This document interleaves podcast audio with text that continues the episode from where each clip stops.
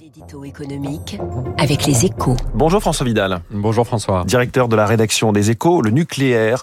Le nucléaire revient en grâce chez les Européens. C'est la conclusion assez surprenante d'une enquête d'opinion que vient de mener la Fondation Robert Schuman. Oui, en plein débat sur la place du nucléaire dans le mix énergétique européen, cette étude est du pain béni pour les partisans de l'atome, hein, car elle dit que dans tous les grands pays européens, y compris euh, dans ceux qui sont sortis euh, comme, qui en sont sortis comme l'Italie ou l'Allemagne, le sentiment pro-nucléaire a fortement progressé depuis 2021. Outre-Rhin, par exemple, la part de la population qui se déclare favorable ou très favorable a fait un bond de 15 points pour atteindre 44%.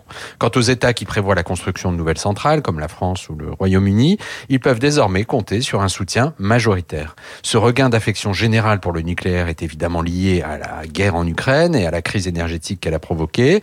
Les Européens ont tout à coup réalisé la vulnérabilité de notre modèle de production d'électricité il voit le nucléaire comme un recours, l'instrument permettant de restaurer la sécurité énergétique du continent. Ce qui n'est toutefois pas l'avis de nombreuses capitales européennes. Oui, vous avez raison. Hein. On peut même dire que le nucléaire, c'est le sujet de discorde du moment au sein des 27 et accessoirement au sein du couple franco-allemand. Avec d'un côté donc Berlin et une dizaine d'alliés et de l'autre Paris et une douzaine de soutiens.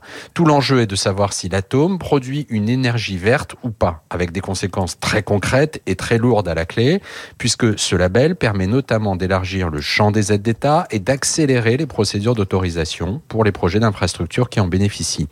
Pour la France, qui souhaite investir une cinquantaine de milliards d'euros dans une demi-douzaine de nouveaux EPR, il est donc inimaginable que le nucléaire ne soit pas considéré comme une technologie verte, mais le blocage reste total pour le moment. Alors, pas sûr que la bascule des opinions publiques lui permette d'obtenir gain de cause. La présidence suédoise de l'Union s'est toutefois engagée hier à faire une proposition acceptable pour les deux camps. On a hâte de la découvrir. Merci François Vidal. Je redonne le chiffre. Hein. En un an seulement, 2021-2022, on est passé de 29 à 44% d'opinions favorables en Allemagne sur le nucléaire. Il est 7h12, on va parler de technologie verte, mais aussi d'économie de guerre dans un instant. Avec la...